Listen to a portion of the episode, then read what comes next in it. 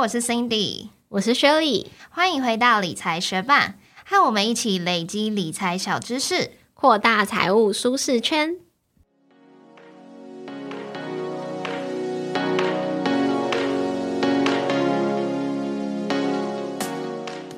接下来这几个月会有许多的新鲜人陆陆续续进入职场，领到人生中第一份正职薪水。ETF 投资是我们非常推荐学伴从出社会就可以开始接触的投资方式。除了社会新鲜人之外，每年也会有很多人把好好投资理财设作年度目标。今年已经过了一半喽，你们的进度还好吗？如果需要加把劲的话，赶快跳上我们这个 ETF 入门特快车吧！从这集开始会有连续四集的 ETF 介绍。其实呢，我们在二零一九年节目刚开播的时候就讲过 ETF 的主题了。那为什么我们还要重新制作 ETF 系列内容呢？就是这段时间内，我们对于 ETF 投资有了更深更广的了解，也希望透过这次的重新制作，可以把这些知识整理分享给学伴。再来，其实也还有一个蛮害羞的理由，就是我们前期一开始做节目的时候很生疏嘛，所以现在就算有学伴问我们 ETF 相关的知识内容，我们也不会叫你们回去听那之前的节目，想回去听实在太尴尬了。所以欢迎所有想要了解 ETF 投资跟想要复习 ETF 投资的学伴，收听我们这四集的内容，继续听下去吧。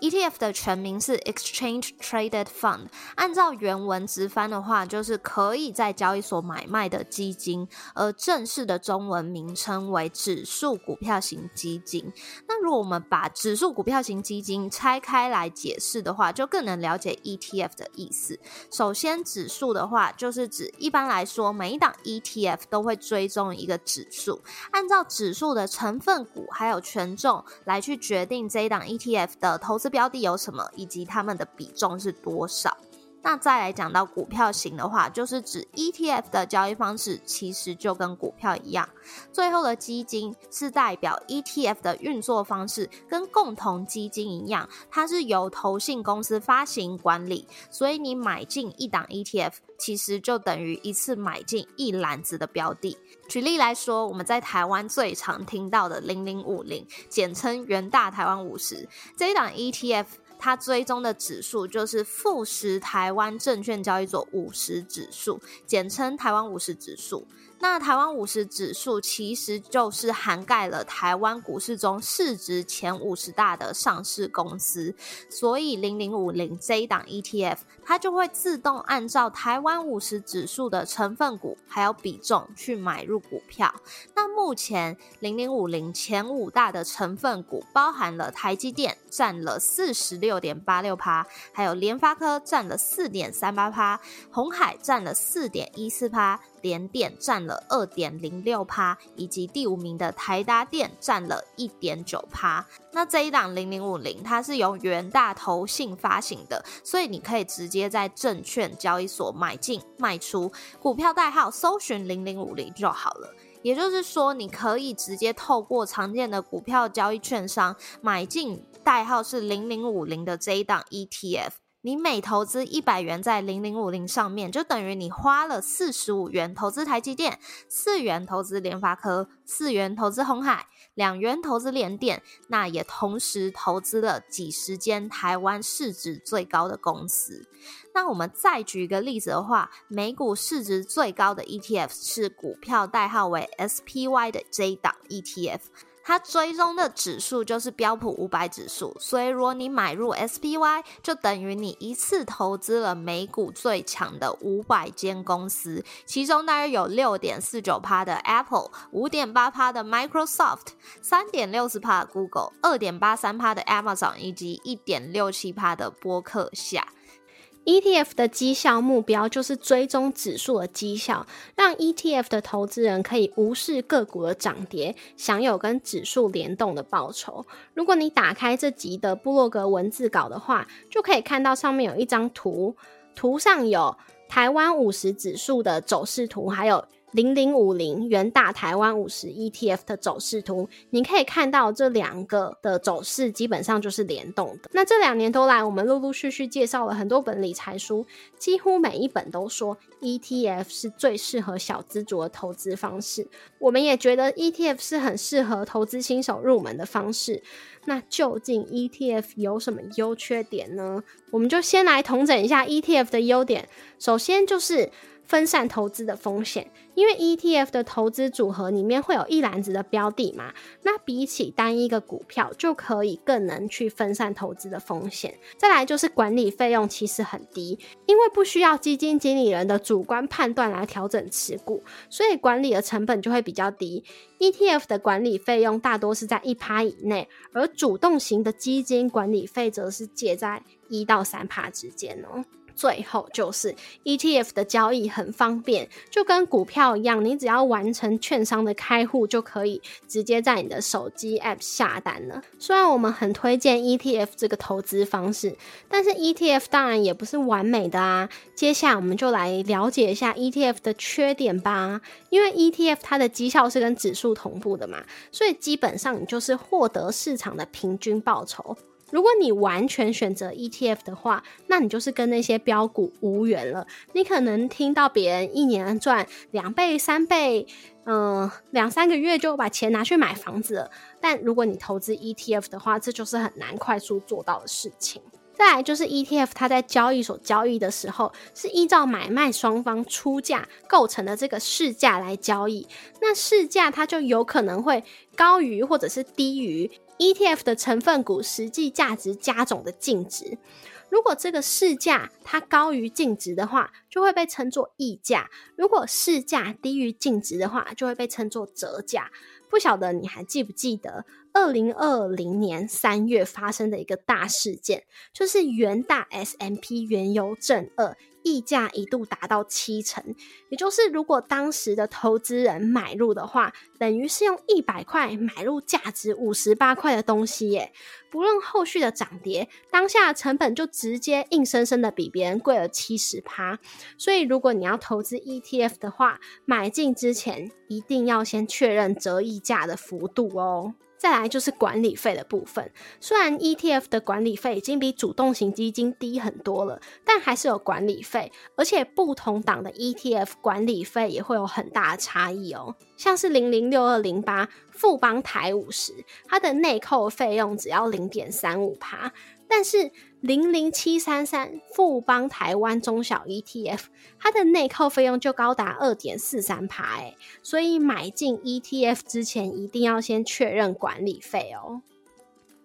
那接下来，我们来跟大家分享一个历史上很有名的事件，就是巴菲特的十年赌约。巴菲特认为，没有任何高费用、高成本的避险基金组合，他们长期报酬可以赢过低成本的指数型基金。所以他在二零零五年的时候，他就公开的邀请。避险基金经理人来挑战，大家分别拿出五十万美元。那巴菲特会以 S M P 五百指数型基金去挑战这些避险基金经理人的主动型基金组合，那去对赌他们的绩效，在十年之后，绩效胜出的人就可以拿走全部的一百万美元。那巴菲特在二零零五年发出这个挑战之后，就有一位纽约避险基金共同创办人。Ted Siders，他迎接了这场挑战，开始了这一场十年的赌局。那 Ted 他就选择了五档基金，在第一年，也就是二零零八年的时候，每一档基金的绩效其实都胜过巴菲特选择的 S M P 五百指数型基金哦。但是在十年之后，却大输了巴菲特，因为这五档基金当中，十年来报酬最低的只有二点八趴。报酬最高的有八十七点七趴，但是大家猜一猜，巴菲特选择的这一档 S M P 五百指数型基金，它的报酬有多少呢？它的报酬可是一百二十五点八趴呢。所以巴菲特他其实不仅有好几次口头的推荐指数化的投资，进行了十年赌约，甚至在遗产规划的时候，他也只是遗产信托的受托人，把现金的十趴拿去购买短期的政府公债。九十趴来投资低成本的 S M P 五百指数型基金。那其实巴菲特在这十年赌约当中使用的是指数型基金，它是 E T F 的前身。因为这个指数型基金需要透过基金交易平台去申购，是没有办法像 E T F 一样直接在交易所去做交易的。不过，巴菲特选择的这一档指数型基金，它基本上也就是追踪 S M P 五百指数。那如果是我们自己使用 ETF 来做长期的被动化指数投资，它的绩效会是如何呢？假设我们每个月投入三百三十三美元，大约一万台币左右，我们选择股息全部再投入。从一九九三年二月投资到二零二二年四月，全部把钱都投入追踪美股大盘指数的这一档 ETF SPY，它的绩效结果会是如何呢？算下来，这近三十年的期间，我们投入大约是三百四十六万台币。那最终三十年后，资产的价值大约是两千零八十一万台币，总报酬率是四百九十九点八趴。年化报酬率大约是六点三三趴。如果你是差不多一九九三年出生的学霸，你爸妈在你一出生开开始就每个月帮你买三百三十三美元的 SPY，你现在就有接近两千多万台币的资产啦。虽然多数学霸应该跟我们一样，爸妈并没有这样子做，可是我们也可以从现在开始帮自己投入每个月一万块的台币买入大盘 ETF，也是一种替自己准备退休金的好方法。假设你现在三十岁，每个月投资一万块台币到 SPY 上面，三十年后你也会有两千多万哦。广告一下，理财学办也有 Instagram 喽，快去 Instagram 搜寻理财学办。follow 我们，获得更多理财小知识吧。ETF 不只有像零零五零、零零五六或者是 SPY 这种追踪股票指数的类型，根据不同的投资标的，还会分成好几种类型的 ETF。除了股票型的 ETF 以外，常见的还有债券 ETF、房地产 ETF、商品型 ETF。那股票型 ETF 它是最适合新手入门的 ETF，也是一般的 ETF 投资者资产配置中占比最高的。股票型 ETF 还可以再依照不同的条件来区分，常见的有像是以国家区域来区分，例如说元大日经二二五就是专门投资两百二十五间日本代表性企业，美股的 VGK 追踪的指数是。欧洲已发展国家全市场指数，它的涵盖范围就会包含欧洲已发展国家全市场的股票。那也可以用股票规模来区分，大致上可以分成大型股、中型股、小型股。像是我们前面一直讲到的 SPY，就是追踪 S&P 五百，就是美国五，也就是投资美国前五百大企业。那除了这个以外，也有追踪五百到九百大企业的 IJHR，还有追踪九百到一千五百大企业的 IJR。股票型 ETF 也可以用产业来区分，它适合看好某个产业发展，但是又不想从中选股的投资人。像是去年蛮红的五 G ETF，就是属于产业型的 ETF。另外，也可以用投资策略风格来区分，例如说美股的 VUG 就是专门投资成长股的 ETF。另外一种许多人会配置的 ETF 类型就是债券型的 ETF。债券它的特色就是报酬稳定，在资产配置上面会有减少波动性的效果。如果是国家政府发行的，就会是公债；那如果是公司发行的，就是公司债。那在选择债券 ETF 最重要的是要看它的风险等级，因为会分成投资等级债跟非投资等级债。那这个非非投资等级债券有一个好听的名字叫做高收益债，但是同时它有一个比较不好听的名字叫做垃圾债券。因为通常我们投资债券 ETF 就是为了减少投资组合的波动性，并不是要追求更高的报酬。因为长期来看，股票市场的报酬还是大胜，所以如果要追求高报酬的话，可以配置多一点资金在股票 ETF 上面就好了。那乐色债券它却是报酬比股票低。波动比公债高，这样不上不下投资标的，所以通常在选择债券 ETF 的话，会以美国公债为主，去避开那些垃圾债券。那下一种也会有许多人有兴趣的 ETF 类型，就是房地产 ETF，它还有个专门的名称叫做 REITs。Real Estate Investment Trust，它的中文是不动产投资信托。REITs 的投资标的包含了各种商办、商场、物流中心、医疗中心等等等各种房地产。那 REITs 将不动产的所有权证券化，集结众多投资人的资金，让一般的民众利用小资金来持有股份，参与投资房地产来赚取租金收益。如果你对这类型的 REITs ETF 很有兴趣的话，过去我没有。写过一篇文章来介绍，可以到我们部落格观看。那最后要介绍的是商品型的 ETF，这类型的 ETF 它追踪的标的是原物料的价格，包含了各式能源。贵重金属以及农产品等等，其中最重要的标的就是石油 ETF 跟黄金 ETF，因为商品的价格最能反映通膨的状况，所以如果持有商品型的 ETF，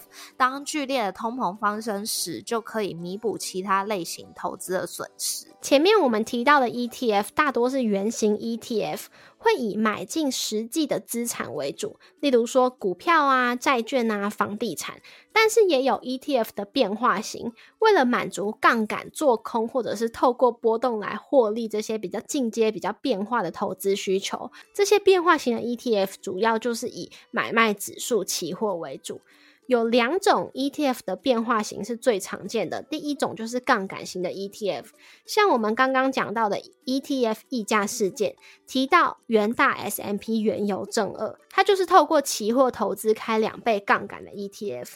那第二种 ETF 的变化型就是反向型 ETF，目前台湾市值第七大的 ETF 元大台湾五十反一，就是做空台股的 ETF。那另外不晓得学霸还有没有印象？二零二一年初闹得沸沸扬扬的富邦 VIX，这档 ETF 已经在二零二一年六月完成清算了。那过去的富邦 VIX 就是属于追踪 VIX 波动指数的期货 ETF，股市波动越剧烈的时候，它才会越上涨。而这些透过期货来投资的 ETF，都跟期货一样，随着持有的时间一长，转仓成本就会很惊人。所以并不适合长期持有，也不适合新手投资人哦。那如果你是投资高手的话，应该是直接透过期货来操作，而不是选择 ETF 来多付 ETF 的管理费哦。那今天的这一集节目是我们二零二二年 ETF 系列的第一集，引导新手投资学伴一起认识 ETF。今天介绍了 ETF 是什么，ETF 投资的优缺点，巴菲特的十年赌约，还有常见的 ETF 类型。下一集我们会介绍 ETF 资产配置，还有再平衡哦。记得大家回来。收听。如果你听完今天的节目，对于 ETF 投资跃跃欲试，准备开始寻找适合你的交易券商，我们自己最常用的台股交易券商是玉山富国账户，美股是第一证券 First Trade。这两个券商的介绍和开户教学，我们都有专门写文章介绍过，文章链接就放在节目资讯栏和部落格文字稿里头，有兴趣的学伴可以去看看哦。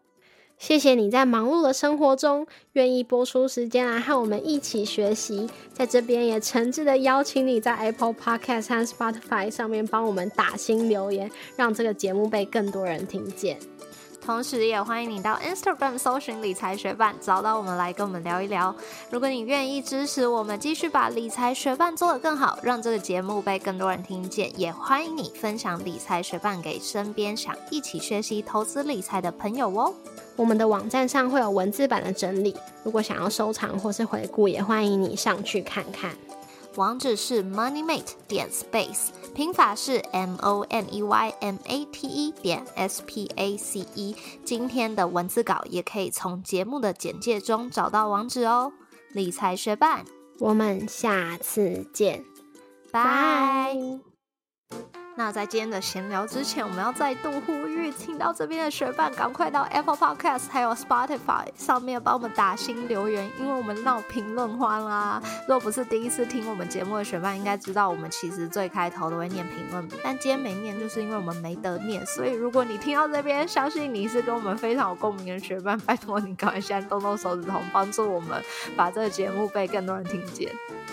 啊，其实我们做这个节目近大概一年来，我们都是处于一个没有存档的状态，就是我们基本上就是每个礼拜六录制，星期天需要上线的节目。但是今天这集节目是我们难得的提早录制，因为现在录制的时间是，呃，技术上是六月一号，但我们是五月三十一号开始录制的，也是非常的辛苦，非常的拼啊！为什么要这么辛苦呢？就是因为我在六月下旬到七月的时候准备去美国，就是疫情以来第一次久违的出国，真的好想出国。嗯，对啊，然后我这次会去嗯洛杉矶、旧金山，然后还有 Las Vegas 那边，大概两三个礼拜。然后嗯，所以最近其实就蛮忙的，因为正值白天的工作事情也需要让他能够在我要请假之前告一段落嘛，所以要安排。然后 Podcast 要提早录制，然后还有要就是各种的规划行程。但是我觉得规划行程。就是在寻找旧金山的住宿的时候，真的是感受到自己的穷哎！